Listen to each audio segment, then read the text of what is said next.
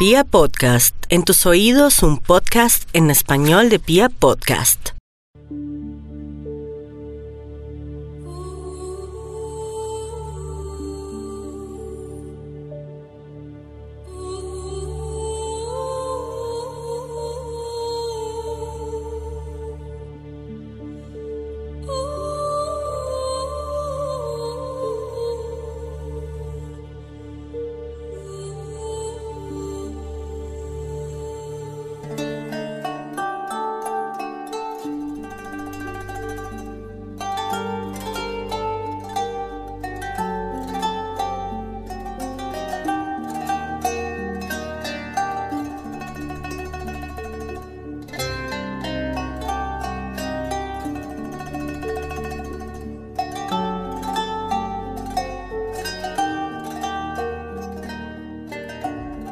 Los comportamientos colectivos de la sociedad dejaron de regirse por los instintos más básicos desde el momento en el que las colectividades se unieron para crear entidades de control sólidas e inquebrantables. Instituciones con un poder persuasivo que supieron aprovecharse de los medios de las personas y de lo desconocido para erigir dogmas incuestionables que determinaron el estilo de vida, la cotidianidad e incluso los pensamientos de las masas hambrientas de certidumbre y salvación.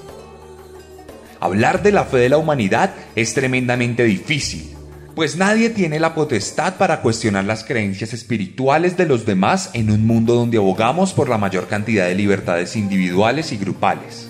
Sin embargo, sí podemos cuestionar el yugo que estas instituciones religiosas han extendido a través de países enteros que han condicionado su agenda política, cultural y económica gracias a textos sagrados cuyo origen científico nunca se ha comprobado.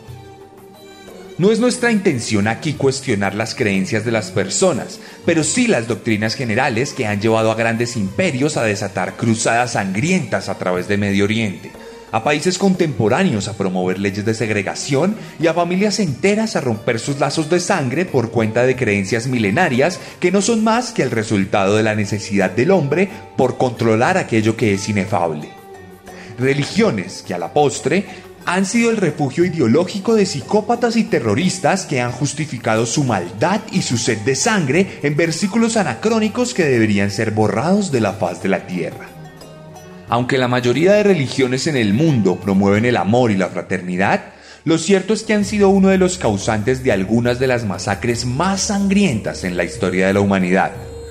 El cristianismo, el judaísmo y el islam Todas tienen en común el pozo de sangre en el que se han revolcado durante siglos por cuenta de gobernantes déspotas, fanáticos enajenados y milicias armadas de odio y desprecio por lo diferente. Aquí hemos hablado incontables veces de aquellos enajenados de la sociedad, esos locos solitarios que llevan a cabo nuestras más oscuras fantasías. Pero, ¿qué pasa cuando el odio y la violencia corren por cuenta de las masas? ¿Qué ocurre cuando un discurso religioso se convierte en la gasolina del crimen sistemático? ¿Qué pasa cuando la psicopatía se vuelve colectiva? Bienvenidos a la 36 entrega de Serialmente, un podcast con contenido muy gráfico.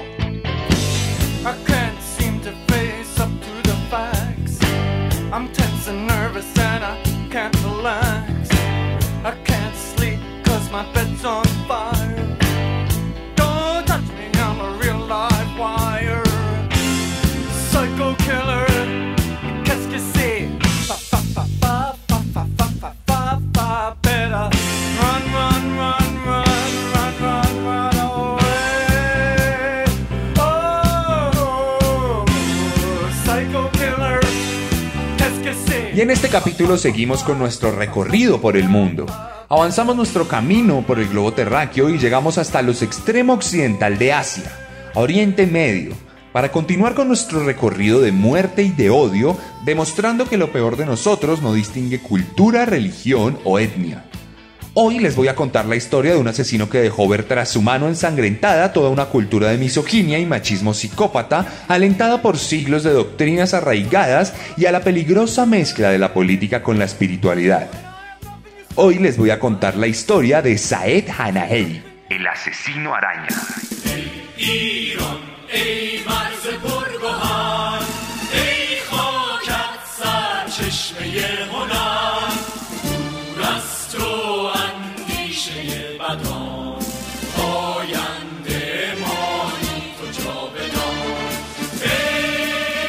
Y en esta ocasión nos sumergimos en uno de los países más particulares del mundo entero. Una nación que ha sido protagonista de las noticias del mundo en varias ocasiones por sus discrepancias políticas con Occidente y por sus creencias y organizaciones tremendamente severas y radicales. Nos adentramos en la República Islámica de Irán, la sede más fortificada del chiismo, la herencia directa del imperio persa, la tierra de los elefantes con armaduras, los inmortales con sus lanzas y uno de los más grandes rivales del imperio romano. Pero también el país de la revolución islámica más arrolladora de la región, el enemigo acérrimo de Israel y una potencia energética que ha sabido incomodar a quienes gobiernan el mundo en la actualidad. El primero de abril de 1978, luego de una fulminante revuelta popular, Irán comenzó a ser gobernada por líderes religiosos musulmanes y desde entonces todo cambió para todos los ciudadanos, en especial para las mujeres. Desde ese momento, varias leyes se fundamentan en las creencias religiosas y muchos de los derechos humanos brillan por su ausencia. Se prohíben las protestas, aun cuando son pacíficas, se encarcelan opositores y la libertad de culto no es precisamente permitida. Décadas de régimen han sabido moldear las creencias colectivas del pueblo iraní y hoy en día podemos encontrar discursos cargados de odio y segregación originados en viejas disputas políticas y militares tales como la guerra contra Irak en 1988. En esa nación llena de matices, mitos y leyendas nació Saed Hanahi en 1962 cuando el país todavía tenía un Shah que lo gobernaba y no se había entregado a las leyes islámicas más recalcitrantes. Saed fue el segundo hijo de tres de una familia humilde de clase trabajadora y creencias musulmanas tremendamente arraigadas. Su madre era una mujer muy dura con él y sus dos hermanos a quienes golpeaba con fuerza en cada ocasión que tuvieran fallas, tal como lo hacían la mayoría de los padres iraníes por aquel entonces una muestra de autoridad que era bien vista socialmente y que dejó de ocurrir cuando la madre envejeció y se hizo más débil que sus hijos, quienes desde entonces recordaban con humor las tundas recibidas y se bromeaban con su progenitora por el hecho de que ya no podía castigarlos más.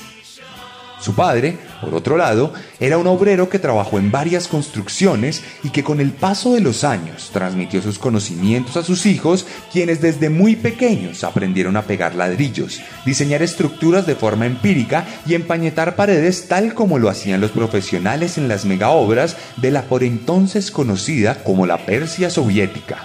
Saed siempre fue un joven particularmente callado Nunca compartió con otros niños que no fueran sus hermanos y se le reconocía en la escuela por ser un joven solitario y reservado para sí mismo.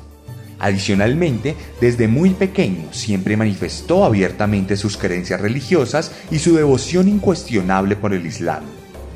Anahei encontró refugio en las enseñanzas del Corán y reconoció al profeta Mohammed como su más grande ídolo. Es probable que esta radical práctica de su religión fuera la causante de que nunca se relacionara con una mujer. Él mismo afirmaría que nunca cruzó palabra con ninguna niña en el colegio o en la calle y que su primera interacción con una figura femenina, aparte de su madre, llegó hasta el día en que se casó siendo ya un adulto. De entrada, podemos ver que el distanciamiento de Saed con las mujeres contribuyó a la equivocada imagen de lo femenino que el hombre se hizo en su cabeza. El desconocimiento, a veces, es fundamental para la gestación del odio. Fundamentalism took hold with a fury and a force that helped ignite the still impoverished masses in Iran, who felt they had little reason to be grateful to the Shah. The fabulous profits from oil had not filtered down to them. Autumn 1978. Anti-Shah demonstrations had grown to such proportions that the Shah declared martial law in most of Iran's cities. The crowd shouted death to the Shah. Among the despised symbols of their monarch, the marchers raised pictures of the Shah's antagonist, the bearded, fierce-eyed holy man, Ayatollah Khomeini.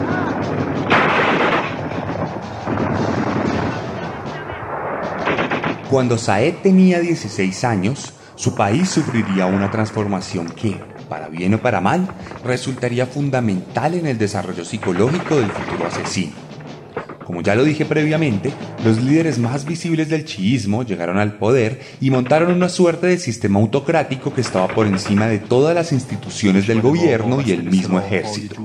Desde entonces, lo que para Hanahei era una creencia personal infundada por la tradición de su familia, se convirtió en una base fundamental para crear las leyes de toda una nación y para dirigir el destino de los más de 40 millones de iraníes que habitaban la región por aquel entonces, independientemente de su etnia. Era como si Dios mismo hubiese hablado en favor de aquellos que creían sus leyes escritas en el Corán y hubiera permitido que algunos de los intérpretes más intransigentes se apoderaran de lo que alguna vez fue una de las naciones más diversas de Medio Oriente. Lo que antes estaba respaldado por su padre y por su madre, pronto comenzó a ser respaldado por políticos, funcionarios, militares y pedagogos en todos los rincones de Irán. A los ojos de Saed, era incuestionable que estaba del lado correcto de la historia.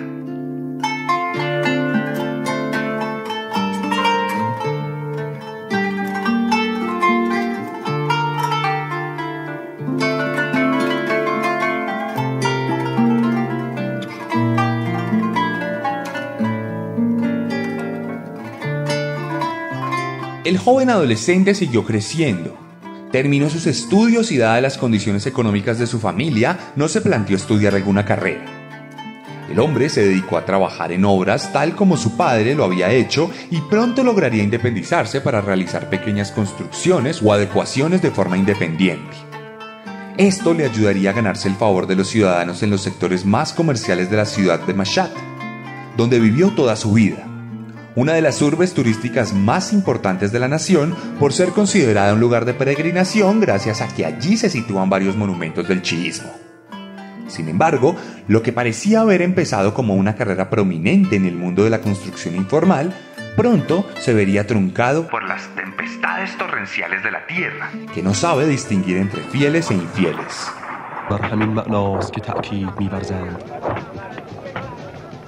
وابتدأت المنازلة على طرفيها. وظیفه ما عمل به تکلیف است. هرچند که این به از بین رفتن همه ما بیانجامد که البته این چنین نخواهد من به مادرهای فرزند از دست داده تسلیت عرض می‌کنم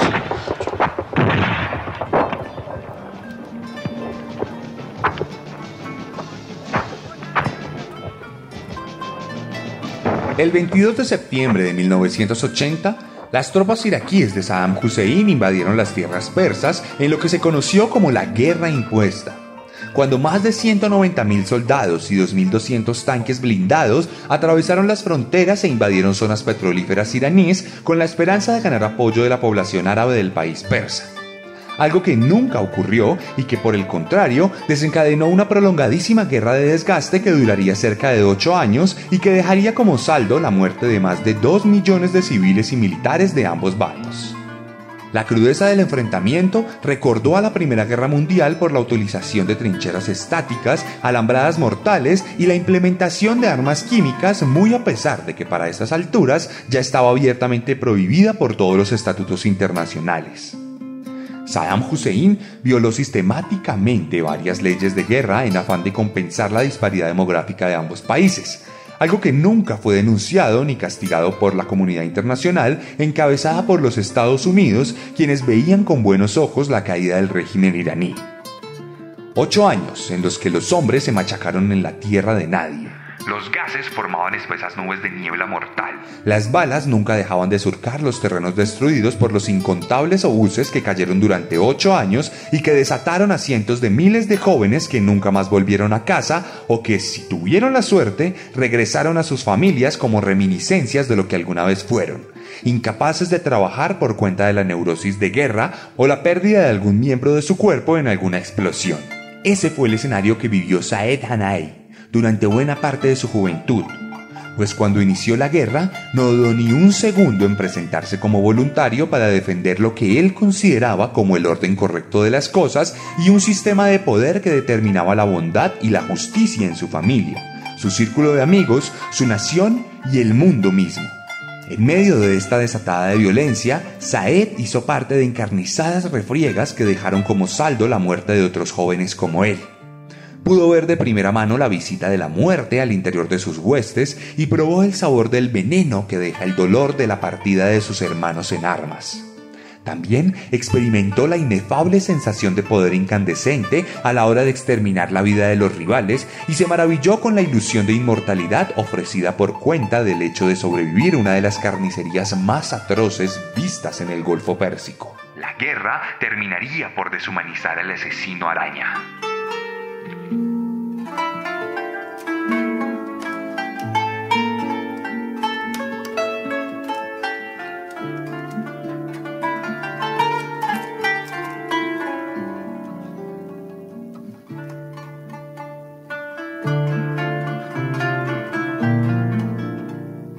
En medio del conflicto, tuvo la oportunidad de volver a su ciudad de origen durante un par de semanas, las cuales aprovechó para ir a orar a una reconocida mezquita de Mashhad, en donde se encontró a un imam con quien sostuvo una conversación en la que le solicitó que, si Dios le permitía volver de la guerra, le consiguiera una esposa para pasar el resto de sus días. No sabemos si fue por su crianza cultural o si fue porque sencillamente estamos hablando de un misógino grotesco. Pero Saed Hanaei describe la búsqueda de su esposa como un proceso mercantil igual al que se lleva a cabo cuando entras a una tienda a comprar un carro o ropa. Así como tienes unas expectativas con la marca, la forma y el color del carro, esperas que la esposa que te corresponda cumpla lo que anhelas en todos los sentidos, como si de un simple producto se tratara.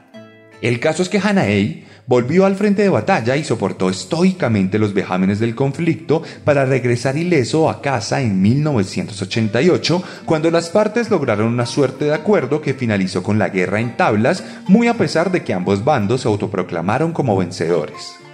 No obstante, la Irán que había conocido Saed no sería la misma a su regreso.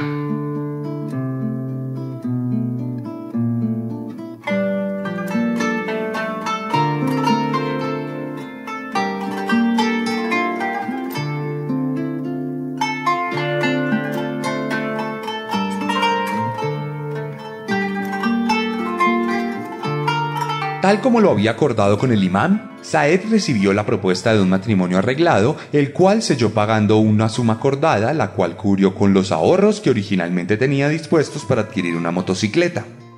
La boda se celebró con todas las tradiciones de la nueva cultura iraní y la nueva pareja pronto engendraría un primogénito que terminaría siendo hijo único de la familia y que sería criado con las mismas creencias radicales e innegociables del régimen que gobernaba el país. Todo parecía ir perfectamente para Saed. Su esposa era mucho mejor de lo que él esperaba. Siempre afirmó que Dios lo había bendecido con un regalo mucho mejor de lo que había soñado alguna vez.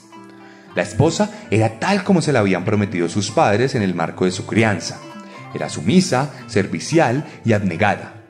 Estuvo siempre dispuesta a asistirlo en todo y le brindó la dicha de un varón como primer hijo toda una serie de características basadas en ideas de subyugación preconcebida que aún hoy en día no se pueden poner en tela de juicio en muchos lugares del mundo.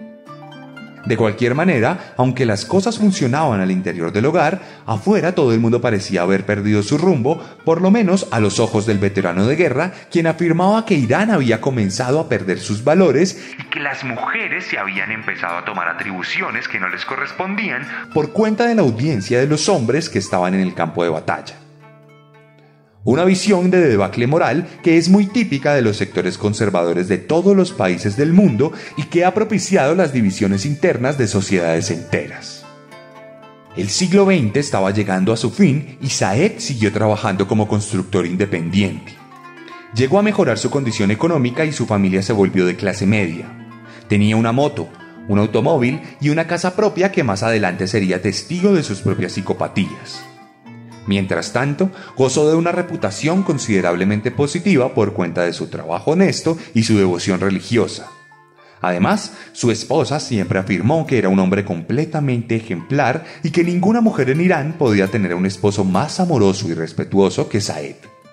Como suele pasar en estas historias, la fachada había sido construida magníficamente.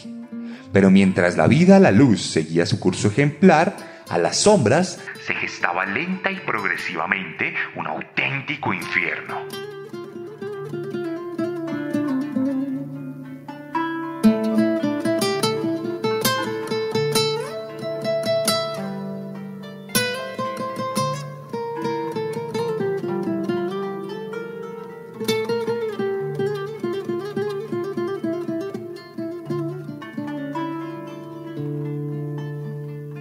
Como en Estados Unidos, en Irán la prostitución es ilegal. Sin embargo, en el país musulmán está mucho más señalada como algo impositivo y completamente reprochable. De cualquier manera, la desigualdad económica, la necesidad y las redes de proxenetas llevaron a cada vez más mujeres a salir a las calles a practicar el enocinio. Cada vez que salía de una obra, Saed se encontraba con calles llenas de mujeres deambulantes y expectantes. La caminata interminable por una misma cuadra resultaba tremendamente inmoral para el hombre que había entendido desde muy pequeño que el sexo pago era una de las faltas más graves para sus creencias, por lo que cualquier hombre que acudiera a estos servicios era deplorable y que las mujeres que trabajaban en esto dejaban de ser consideradas seres humanos, tal como más adelante lo declararía el mismo Hanaei. Esta concepción predeterminada sobre la ética y la sociedad no haría más que cargar lentamente los índices de odio de Saed, quien cada día llegaba a su casa más amargado por cuenta de los pecados que presenciaba en las calles. La gota que derramaría la copa llegaría un día que, en la cuadra de su casa, un taxista le hiciera propuestas indecentes a su esposa al confundirla con una trabajadora sexual. Esto sería suficiente para que desde entonces Hanaei despreciara absolutamente a todas las prostitutas de la ciudad y jurara limpiar la honra de su esposa y de todas las mujeres que sí seguían las enseñanzas del profeta al pie de la letra. Entonces comenzaría lo que hasta el día de hoy ha sido visto por los más fanáticos radicales como una cruzada por la salvación de la moral iraní.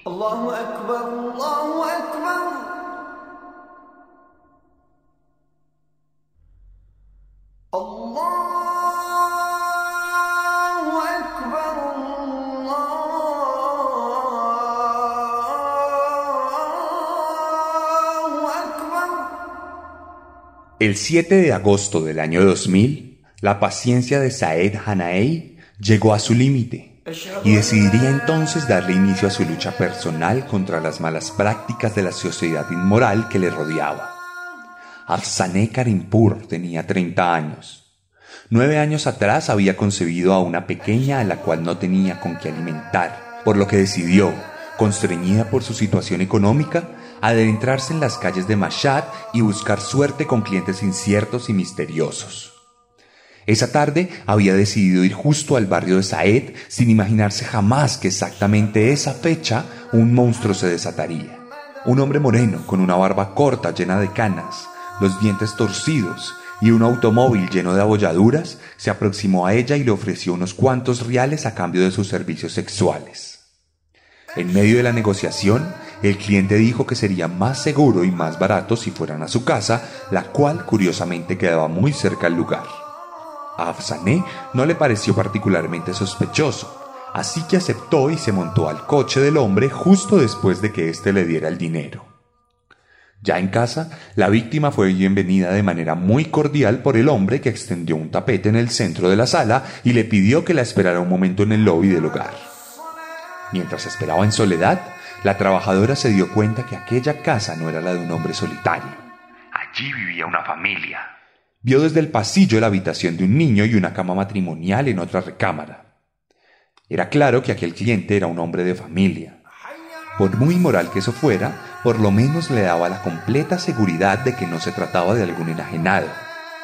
Pero justo cuando se sintió más segura, el velo de su cabeza fue arrancado abruptamente y enrollado alrededor de su garganta en un par de segundos. La tela de aquella prenda que representaba sus creencias se tensó hasta lacerar la piel de su garganta. Afsané luchó con todas sus fuerzas. Sus manos se aferraron a su propio velo, pero la fuerza de su agresor era incontrolable. Lo único que escuchaba era una respiración masculina muy agitada y lo único que sentía fuera de sí era el calor del cuerpo de su verdugo, el cual se ceñía a su espalda como si de un depredador furtivo se tratara. Pronto el cosquilleo interior recorría sus extremidades y su mirada se apagaba de forma progresiva. El aire dejó de llegar a sus pulmones y a su cerebro, por lo que lentamente comenzó a perder el conocimiento, dejando de presentar resistencia. Entonces el hombre la tiró sobre aquel tapete que había extendido minutos atrás y puso su rodilla sobre su cuello para ejercer presión con todo el peso de su cuerpo. Allí vio desde arriba cómo el último aliento de aquella trabajadora sexual se escapaba de su vida. Mientras los ojos de Afsané se apagaban sin cerrarse, por su cabeza adormilada pasaban las memorias más notables de su vida como madre. La imagen de su hija en la sala de parto, sus primeros pasos, las noches en vela por cuenta de las difíciles obligaciones de la escuela, y la última vez que se despidió de ella antes de salir a trabajar. Y allí fue cuando todas las terminales nerviosas de su cabeza se apagaron por cuenta de la falta de oxígeno. Su cuerpo dejó de responder completamente. Dejó de sentir, de pensar y de existir. Afsané murió mientras los altavoces de la ciudad anunciaban el llamado a la oración del anochecer.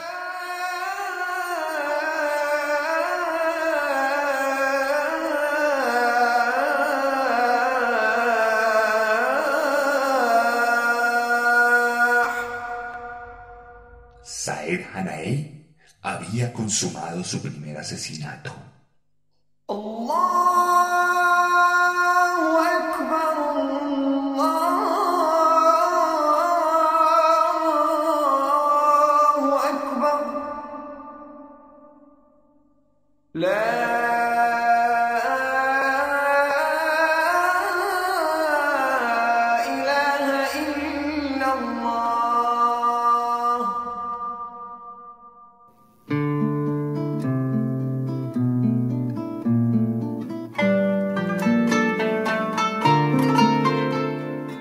Esa misma semana, Saed asesinaría a dos trabajadoras sexuales más el 10 y el 11 de agosto.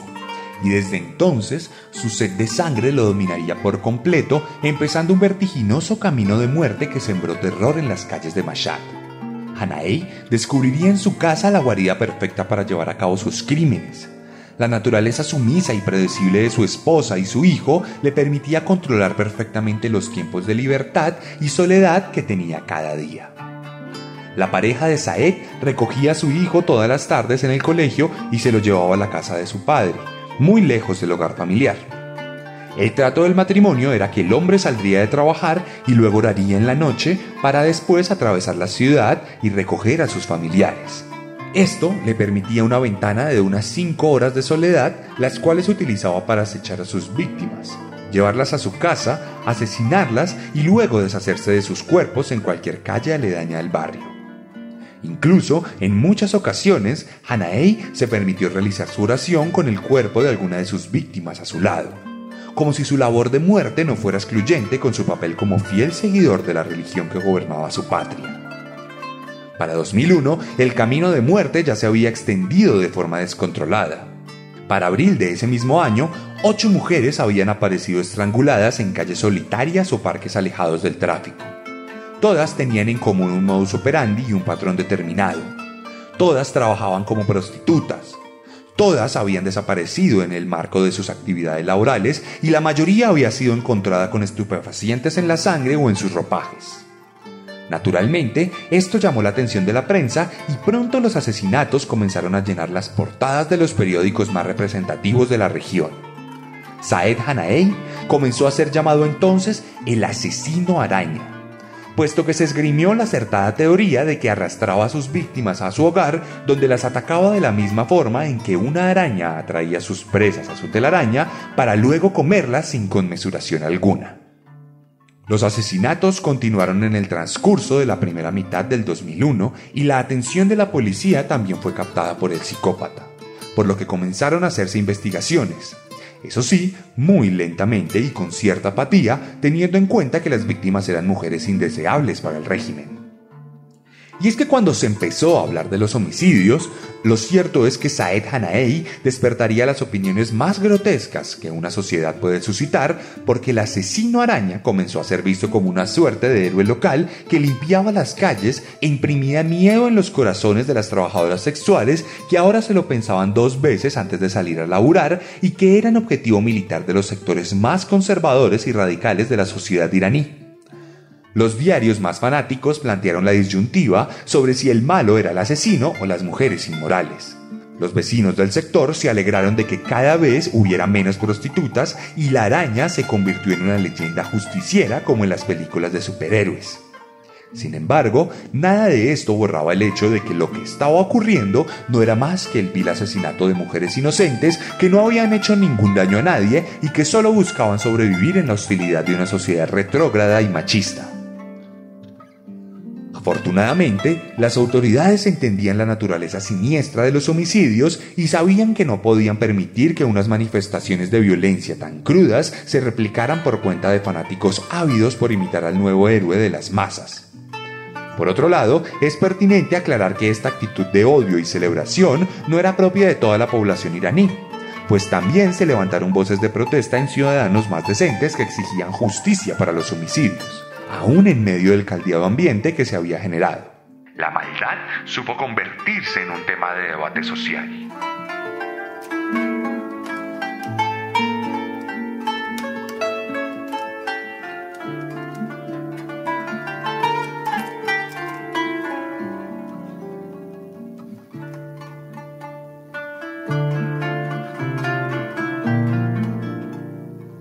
Pero qué misteriosos son los caminos del Señor.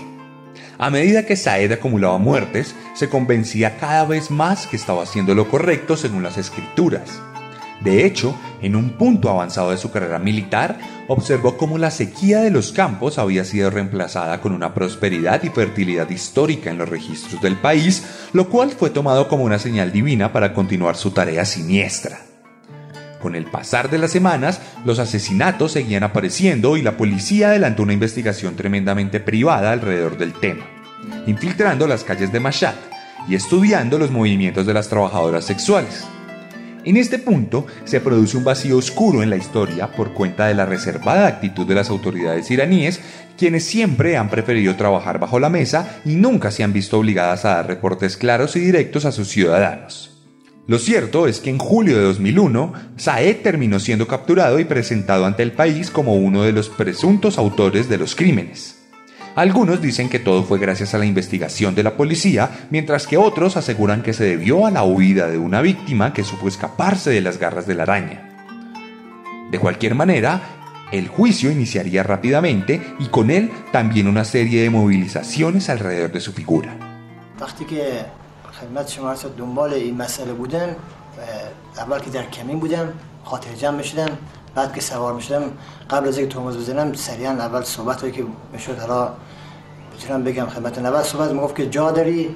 بعد از اینکه می‌گفتم که بله جا هست. بعد صحبت مبلغ می‌شد بعدم سوار می‌شد.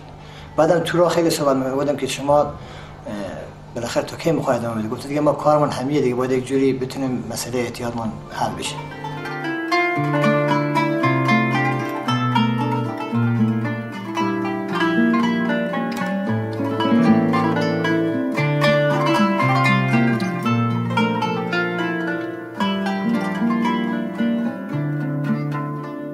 En el marco de los juzgados, varios abogados se ofrecieron voluntariamente para defender a Saed Hanaei, por lo que logró un bufete de profesionales a sus servicios que esgrimieron argumentos anacrónicos para eximirlo de culpa. Afuera, la prensa conservadora hacía lo suyo presentándolo como un auténtico héroe y cubriendo cada sesión del juicio con varias cámaras de televisión al mejor estilo de Ted Bundy. Su familia concedió entrevistas en las que defendía al hombre, aún aceptando que los asesinatos habían sido obra de su mano. Y su hijo aseguraba que muchos conocidos habían declarado que continuarían la obra de muerte de su padre en caso de que se declarara culpable.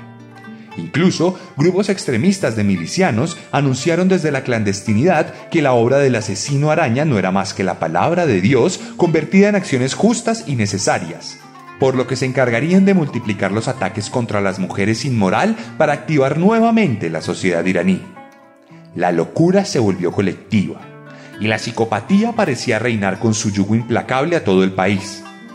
No obstante, la cordura nunca abandonó al juez del caso y aunque los leguleyos intentaron defender a Saed utilizando el argumento de desperdicio de sangre, una suerte de ley iraní en la que un ciudadano tiene derecho a matar a otro si éste no es digno de vivir, lo cierto es que el único que no merecía vivir era el mismo Hanaei, quien fue condenado a morir en la horca ante la mirada estupefacta de su fanaticada y su familia.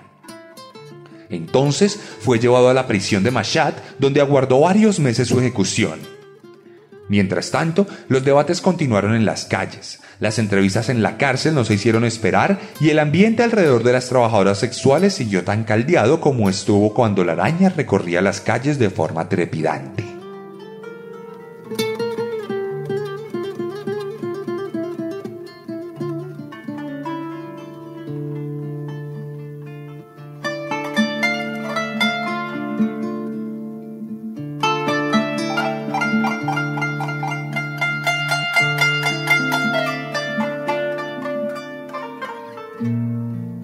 El 8 de abril de 2002, Saed Hanaei fue sacado de su celda de máxima seguridad en la prisión. Hasta ese mismísimo día estuvo convencido de que algún dirigente del régimen que tanto apoyó y que defendió en la guerra contra Irak vendría directamente a la penitenciaría a absolverlo por sus crímenes y a exaltarlo por ser un activista antiprostitución tal como él mismo se autodenominaba. Mientras caminaba lentamente hacia el patíbulo privado de la cárcel, pensaba que le gustaría donar sus órganos cuando muriera, de manera que con sus restos prestaría un servicio más a su amada nación y a su pueblo de ascendencia persa. Cuando abrieron las últimas rejas, pudo ver al fondo una cuerda marrón que contrastaba con el cielo azul que se levantaba en aquella madrugada. Esta vez solo había una cámara solitaria que iba a registrar su muerte. Sus esposas nunca le fueron retiradas y fue asistido para subir al antiguo mecanismo de ejecución que tanto había sido utilizado en el país islámico. Cuando la soga le fue puesta alrededor de su cuello, un escalofrío prolongado atravesó su cuerpo y pudo sentirse tal como se sintieron las 16 víctimas que se cobró a lo largo de su cruzada personal contra la inmoralidad. En cuanto la orden fue dada, el propio peso de su cuerpo comenzó a asfixiarlo y la vulnerabilidad de la que alguna vez se aprovechó ahora se hizo insoportable en carne propia. Sus ojos se cerraron lentamente, su lengua comenzó a hincharse y los vasos de sangre alrededor de su garganta se estallaron para producir hematomas que configuraron la firma final de su muerte. El emisario del régimen nunca fue enviado para salvar al asesino araña.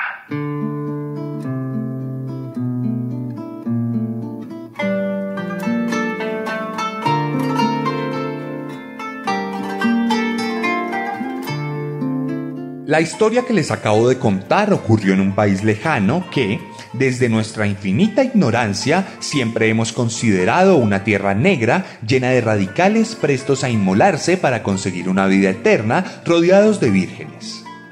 Irán está lejos de ser eso. Por el contrario, es una de las tierras más prósperas de la región y uno de los países más desarrollados del mundo oriental en muchos aspectos. Es probable que muchos iraníes tengan una mejor calidad de vida que nosotros aquí en Latinoamérica y de seguro nosotros también les resultamos extraños y subdesarrollados. Por un momento, aquí les relaté las opiniones grotescas y retrógradas de muchos ciudadanos comunes de Mashhad, fundamentadas principalmente en dogmas religiosos milenarios. El Islam en sí mismo no es malo, como tampoco lo es ninguna religión del mundo. La fe es un tema poderoso que puede sacar lo mejor de nosotros y creo que las enseñanzas positivas del Corán, como de la Torá y la Biblia, han servido para salvar muchas personas de la oscuridad. Lo cierto es que la mayoría de los ciudadanos iraníes que aplaudieron a Hanaei no son personas particularmente malas. Son honestos, trabajadores y respetuosos de quienes les rodean. Y es que pasa lo mismo en nuestros países. Acostumbrados a mirar la paja en ojo ajeno y no la viga en nuestros propios ojos, parecemos normalizar conductas colectivas psicópatas que se presentan a diario en las naciones latinoamericanas. En mi país vemos a diario cómo los padres de familia y ciudadanos del común justifican las masacres perpetradas en el campo y auguran tiempos de guerra y sangre por cuenta de sus ideologías obtusas cuyos nexos con el narcotráfico, de izquierda o de derecha, y la criminalidad son omitidos completamente en pro de un bien común. No hay mucha diferencia entre el periódico iraní que justifica un feminicida y el pasquín colombiano que pretende refrendar una ejecución extrajudicial por cuenta de la invención de un prontuario de las víctimas implicadas en los casos sistemáticos perpetrados por un Estado a todas luces escandaloso. Día a día justificamos monstruosidades para mantener nuestra conciencia ideológica libre de culpa y de sangre. No somos muy diferentes del fanático religioso y aunque ya no nos gobierna de la misma forma una iglesia, sí lo hacen nuestras ideas que pueden llevar a convertirnos en auténticos monstruos. Despojémonos de las doctrinas políticas que nos enfundaron aquellos que solo tienen sed de poder. Librémonos de las órdenes impuestas con propaganda y parábolas. Seamos irreverentes frente a los mandatos de un sistema corrupto y maligno. De cualquier otra forma, no seremos muy diferentes, por lo menos a nivel retórico, de aquellos que se bañan en la sangre de los que no piensan igual.